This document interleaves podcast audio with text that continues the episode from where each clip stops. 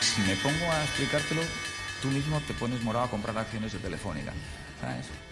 Yo tengo un chico que estudia, dice, economía. Que esto no es algo que el mercado comprenda en el corto plazo. Uy, yo tengo un chico que estudia, que no hace falta economía. Aquí no hace falta ser economista. La economía tiene que venir por uno mismo. Ganar cinco y gastar uno.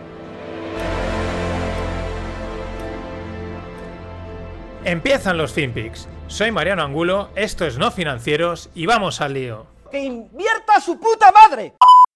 Fugazi. You know what a Fugazi is? No, Fugazi. It's a fake. Yeah, Fugazi, Fugazi. It's a wazi, it's a woozy, it's a fairy dust. It doesn't exist. It's never landed. It is no matter. It's not on the elemental chart. It, it's not fucking real. Right? All right? All right. Stay with me. We don't create shit. We don't build anything.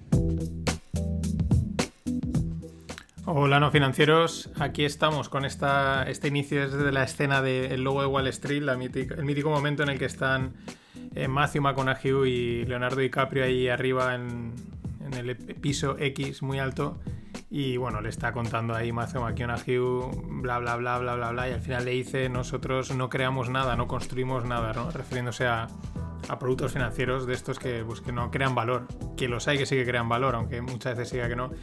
¿Por qué pongo esto? Porque al hilo del tema que os comentaba ayer de Nicola, de Nicola Trax, del, Tesla de los camiones, pues la gente enseguida era muy rápida y ponían este vídeo está puesto ahí como pues como si fuese Nicola, ¿no? El tío está ahí, bueno, el Trevor Milton, que es el CEO de Nicola, pues como si fuese McConaughey contando ahí rollos, bla bla bla bla bla bla y mira, no hacemos nada. Porque es que esa es la historia. Eh, le doy las gracias a Pedro que me ha pasado el enlace que ayer no, no me dio tiempo y tampoco lo pude mirar en profundidad, pero más o menos lo que nos intuíamos. Eh, ahora, pues Hindenburg, que es una empresa de análisis, pues saca un informe diciendo que esta gente eh, que no tenía nada, ¿no? Y ponen, y de hecho ponen, entre comillas, dicen, Nicola ha admitido que el vídeo en el que mostraba uno de sus camiones circulando a gran velocidad era un engaño. Y bueno, pues ahí está toda la movida. La SEC a partir de ese informe, pues, pues va a investigar. Pero lo que, lo que a mí me llama la atención es que, que hace cotizando, ¿no? O sea, ahora es como, ostras, que es que esta gente no hace nada. Y dices, ya, pero empezó a cotizar hace unos meses. mm, Éxito para arriba lo bestia. Bueno, el mercado estaba loco. Y. Y bueno, y pues tú para tú no llegas y cotizas en bolsas y venga, que quiero cotizar. Te investigan, te tienes que presentar papeles, análisis, etcétera, y ahora de repente es que fíjate que resulta que es que no tiene nada. Es que es acojonante, ¿no? O sea, yo no sé si es que esto, esto a veces no sé hasta qué punto es que se pasan de listos en el sistema en general, ¿no? Incluyendo en la las propias administraciones, porque al final ahí hay dinero. O, que a veces es, es- es- tan complejo todo, es tan inteligente el sistema que, que acaba siendo muy tonto. No lo sé. No es la única, porque ha salido otra que se llama NanoX, que es de sistemas de imágenes de, para medicina, y tres cuartos de lo mismo. Un informe que dice que, es mentira, que no tienen nada, que, que vamos, que, que van en bragas. En fin, de estas cosas no dejan de suceder y no dejan de, de, entre comillas, sorprender. Más cosas. Ayer os hablaba de Biden y hay una noticia buena para Biden y es que eh, ha superado a Trump eh, recaudando dinero. 466 millones recaudados hasta septiembre. Parece ser que le, ha- le está pasando bastante. Parece ser, ya lo digo, mm, hay mucha gente que quiere fuera a Trump y, vamos, le están metiendo pasta a este de cualquier manera, pero bueno, el problema es que los discursos que tiene son un poco flojos. Sin embargo, Trump, que es el tío sabe, sabe moverse, ayer también tuiteaba que, que en el primer debate televisivo que tengan, él no tiene ninguna duda de que Biden lo va a hacer muy bien. de repente lanza ahí, eh, le dora la píldora a su rival, ¿no? que lo va a hacer muy bien, lleva muchos años en política y seguro que lo hace mejor que él. Eso lo dice Trump. A mí esto me lleva a la reflexión de los 466 millones y los que recauden, que llegan a recaudar auténticas barbaridades, eh, que por qué no lo hacen aquí en España. Estaría bastante bien. Eh, al final he estado mirando y hay, los, hay bastantes organizaciones sin ánimo de lucro en Estados Unidos que se dedican a, a rastrear, a analizar, a dar transparencia a ese dinero que se recauda, quién lo pone, ¿vale?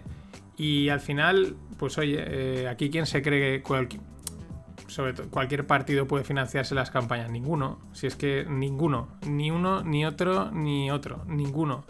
Antes, cuando estaban PP y PSOE, solo, pues aún, bueno, pues pero es que ahora de repente aparecen tres moniatos y se están financiando unas campañas.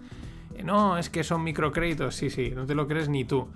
Eh, pues estaría bastante bien que hiciesen, que se pudiesen, oye, pues el que quiera donarle a tal partido, que le done y, y ya está. Y luego se rastrea, se sabe quién tiene y bueno, pues mm, si luego hay algún contrato, algún acuerdo y pues bueno, pues hay gente investigándolo y digamos hay una cierta transparencia, que lo hacen, vale, pero por lo menos se sabe. Eh, no como pasa ahora que al final todos tienen que recurrir a hacer pues unas historias y unas que pues bueno, que son de cárcel, que son corrupción. Eh, luego, mm, independientemente, ¿no? Porque también una de las cosas que hacen es endeudarse hasta arriba y que luego ya, pues los bancos ya. Pues ya llegaremos a un acuerdo, ¿no? Es decir, pues mira, para eso trabajas un poco, porque esa es la otra cosa que me ha parecido interesante. Eh, recaudar dinero no es una faena fácil, eh, es muy intensiva en tiempo. Hay que tratar con mucha gente, hay que llevarse muy bien con mucha gente y no estaría mal. Eso por lo menos se lo habrían ganado, ¿no? Estos políticos que tenemos y se lo habrían currado algo más de lo que, de lo que hasta ahora lo hacen. En fin, dejo la política, pero una reflexión que me parece interesante. Siguiendo un poco en el tema internacional, Boris Johnson dice que están en un punto ahí de turnover, están ahí en un punto crítico respecto al coronavirus y él ya empieza a tomar medidas. Eh, vamos, España hemos ido un poco más adelantado, pero lo que os contaba ayer, en el resto de Europa van a empezar a caer los confinamientos mm, parciales, mm, semiparciales, totales o como sean. Pero es grave lo de, Inglaterra porque van a cerrar los pubs ingleses antes de las 10, a las 10. Y las medidas pueden durar 6 meses. Ojo que a esta gente les mola mucho el pub y esto puede ser bastante duro. Según encuesta de... Me voy ahora cruzo el charco otra vez a Nueva York, como antes hacía el Concorde, ¿no? Que era el Londres-Nueva York en creo que eran 6 horas. O, no, en 6 horas, no, mentira, en 2 horas o algo así. Poquísimo. Bueno, pues en Nueva York, según una encuesta, el 87% de los restaurantes no han llegado a pagar el alquiler de agosto.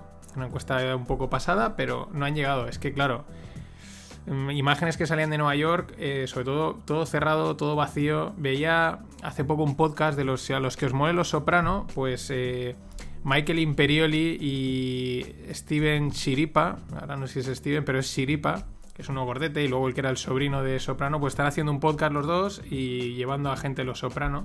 Y ellos dos, en otro podcast de Joe Rogan, comentaban que eh, enseguida cogí y dijeron, esto, Nueva York está jodido. Y vendieron los apartamentos, los apartamentos que tienen allí y se, han pirado allí a, a Los Ángeles o a una zona de más sol, pero sobre todo por ese ambiente, eh, pues como hay a lo mejor un poco en las grandes ciudades, ¿no? Mucho ojo. Y en esa línea Barcelona, eh, yo no la conozco, no conozco tanto Barcelona como Madrid, estado menos, pero parece ser que es una cervecería mítica, la cervecería Heidelberg también cierra de manera temporal. Esto siempre son malas noticias, que decir una cervecería es muy malo.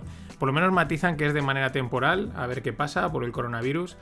Porque hace poco en- os comenté en, pleno, en plena pandemia que el Casa Patas mítico de Madrid también cerraba y hace poco vi que habían vuelto a reabrir. Que era, pues en la noticia ya podían poner que es temporal, como en esta, porque si no, nos llevamos un susto. Más cosas. Y ahora ya entrando, seguimos en territorio nacional, con, pero con mercados. El desastre de Telefónica. O sea, Telefónica cotizando fatal. Y es que os dejo en la newsletter pues un tweet que ha, que comentado un tuitero del mundo de la inversión que, pues bueno, que solo Telefónica, solo en, en planes de pensiones y prejubilaciones, ya tiene una deuda de 7.000 millones. Claro, es que esto, 7.000 millones solo en planes de pensiones y prejubilaciones, que oye, las tienes que pagar porque eso está acordado.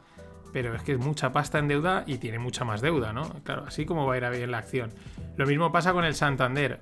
Eh, dicen que ahora que van a repartir un dividendo del 0,1 y dices, ¿quieres dejarte dividendos y centrarte en reflotar el banco, en reflotar la acción y dejarte reunirte con los políticos y con las agendas del cambio climático y todos estos rollos? Que, que llevas un banco que, y que tienes unos accionistas que es a los que tienes que rendir. En fin, esta, esta es la, historia del IBEX. Eh, un índice súper curioso que he encontrado y es un índice que, que traquea, ¿no? Que registra, es la cotización de whiskies raros escoceses. Repito, whiskies, sí, sí. La bebida, la bebida esta escocesa, yo soy de whisky, a mí me mola el whisky, pero hay mucha gente que no. Whisky raros escoceses, ¿no? Y traquea el, el rendimiento, ¿no? La, si se pudiese invertir en ellos, parece ser que sí, pero no es muy accesible, será algo bastante complejo. Pero bueno, 8x en 10 años. Se ha multiplicado por 8 en 10 años y en los últimos 3, 4 ha multiplicado por 2. Es que la, de verdad, el alcohol no falla como inversión. Luego, invertir con eh, habiendo bebido, no, pero invertir en bebida, sí. Y bueno, Internet is wild. El Internet está loco. ¿Por qué lo digo? Porque, bueno, Apple ha sacado el iOS 14 y entonces, eh, ojo, innovación de Apple. Han puesto widgets en la pantalla principal. Esto es que es flipante. O sea, es el ejemplo de cómo una marca eh, tiene tanto poder la marca que algo que lleva haciendo Android desde hace no sé ni la de años que lleva haciendo, ahora lo sacan y todo el mundo flipando. Joder, cómo molan los widgets. Dice, pues si esto está. Pero ellos, como, bueno, tienen ese margen de marca y eso es lo bueno. El tema es que, ¿por qué os decía lo de Internet is Wild? Porque, bueno, han sacado los widgets estos que están en la pantalla y luego, pues se ve que te puedes personalizar, ¿no? el diseño y hacer algunos cambios de estética. Y un tío que os dejo el tweet en la, en la newsletter, pues puso, oye, eh, se ve que se hizo él su propio diseño, ¿no? De, para, para, la pantalla inicial, con unos iconos y no sé qué, y lo sube a las redes. Y automáticamente la gente le empieza a preguntar y dice, bueno, pues voy a subirlo a una página de estas americanas que hay para vender cosas. Bueno, dice que en dos horas había facturado 5.000 dólares y ahora he leído que actualizaba y ya estaba en 9.000, ¿no? Tiene unos 5.000 seguidores en, en, Twitter, pero por eso lo de Internet is wild, ¿no? Ojo, que estos son el típico caso de éxito eh, excepcional que muchas veces luego se utiliza como caso de éxito corriente. La realidad es que hay que currar mucho, hay que trabajar mucho en internet para conseguir esas cifras, ¿no? De vez en cuando hay gente que tiene suerte, ¿no? Pero hay mucha gente vendiendo esa suerte, ¿me entendéis? Vende humos. Te van a decir que emprende y etcétera, etcétera, y vive y, y no trabajas pero ganas mucho dinero en Internet, ¿no? Como me recuerda el capítulo de Los Simpson. Bueno, Internet is wild, pero no más wild que el fútbol. ¿Por qué lo digo? Porque es que es espectacular. Ayer se firmó el traspaso de Álvaro Morata del Real Madrid, digo, perdón, del Atlético de Madrid a la Juventus. Álvaro Morata, a sus 27-28 años, ha movido ya 227 millones en traspasos. O sea, acordaros que Neymar, cuando lo traspasaron al PSG, la cláusula fueron 222. Este tío ha ido de la Juventus al Real Madrid, del Real Madrid a la Juventus, de ahí al Chelsea, del, no, al revés, del Real Madrid a la Juventus, de la Juventus al Real Madrid, del Real Madrid al Chelsea, del Chelsea al Atlético de Madrid, del Atlético de Madrid otra vez a la Juventus. 227 millones y tiene 27 años. Impresionante. Y las cosas como son, tampoco mete tantos goles.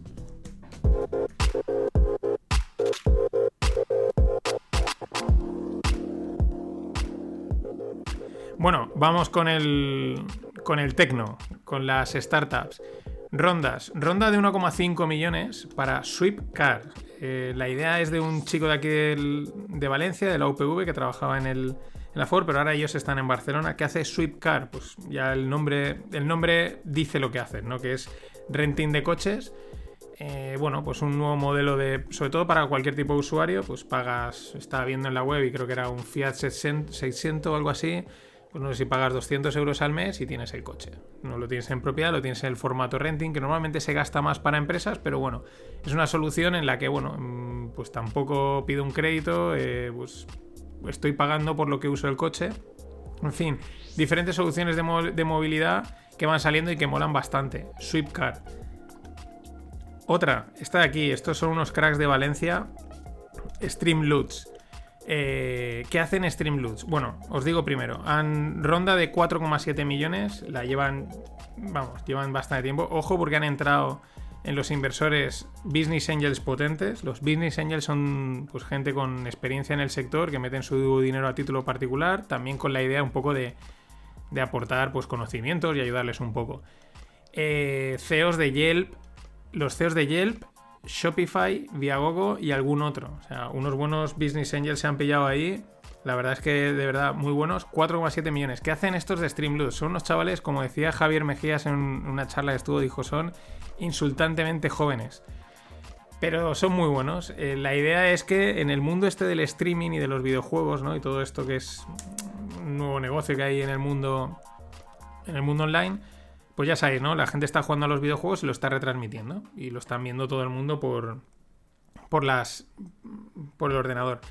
Y entonces de repente eh, ese propio gamer ha vendido un, cofre, que es un loot de estos, que tiene a lo mejor pues tres cosas. Y uno de los que le están viendo la partida ha comprado ese cofre y en ese cofre lo abre y de repente pone, me voy a vestir de pollo. Sí, sí, tal cual. O me voy a comer un, un bocadillo de jamón cuando tú me lo digas. Y entonces mientras está jugando la partida, los que están viéndole le lanzan la carta que le dice, pues, mm, te tienes que comer un, bocadillo de jamón o te tienes que vestir de pollo. Eso lo ha definido el propio gamer, ¿vale? Y lo hace. Y entonces es una manera de monetizar, de ganar dinero. Eh, como lo veis, ¿estáis flipando? Sí, pero es que esto es así. Es, es impresionante, encima es autoviral porque otros gamers que lo están viendo dicen yo quiero eso y ellos ahora esta ronda pues es para seguir expandiendo y aparte una de las cosas que quiero empezar a hacer es saltar aparte del mundo del gaming y que cualquier creador de contenido en el mundo internet pueda monetizar. Les dedico tiempo porque creo que es una startup, no es porque sean de Valencia, que también, bueno, aunque son, creo que la mayoría son murcianos. Eh, pero. Pero porque es que tiene un potencial enorme. Pero enorme. Y bueno, eh, Perú, me voy a Perú. Están también ahí moviéndose con las startups. Eh, en el primer semestre han cerrado rondas por, en total en Perú por valor de 10 millones. Un 30% respecto al año anterior. Y eso está muy bien porque, oye, las startups al final aportan tecnología, aportan dinamismo. Si en España nos parece pequeño respecto a Silicon Valley, pues desde Perú, pues bueno, van haciendo sus pinitos y eso también hay que, hay que reconocerlo. Y por último, mundo blockchain. Eh, eh, según un regulador americano, los bancos americanos van a poder mantener en reservas fondos eh, para emisores de stablecoins. Es decir, las stablecoins, como hay, las criptomonedas tienen mucha volatilidad, han salido proyectos que lo que generan son monedas estables, que normalmente tienen paridad con el dólar, una moneda que tiene un valor de un dólar. Y eso permite, pues bueno, la estabilidad es buena para hacer cosas. Prestar dinero, pedir prestado, etc. Y entonces, bueno, pues aquí lo que se empieza a ver es eso, ¿no? Que los bancos y el sistema tradicional financiero poco a poco va, va convergiendo y el mundo del blockchain, cripto, DeFi también, ¿no? Empieza a olerse, yo a veces me da la sensación que va a llegar un momento en que van a decir los tradicionales, bueno, chavales, muchas gracias por todo lo que habéis desarrollado, eh, muy bien, eh, la verdad es que esto es una pasada, nos lo quedamos. Hasta luego. Em, A veces me da la sensación que va a pasar eso. Y nada, os dejo también la newsletter eh, un artículo del diario.es sobre el, os lo comenté la semana pasada, el esquema Ponzi de Arvistar. La verdad es que eh, lo espectacular no es que haya un esquema Ponzi, lo espectacular es que la gente le haya metido pasta a eso. O sea, es que cuando lees la, publicidad que hacían, la trayectoria del fundador, es que la gente que ha metido ahí, de verdad, eh, oye, mm, no sé, haceroslo mirar. Nada más, gracias por estar ahí, hasta mañana.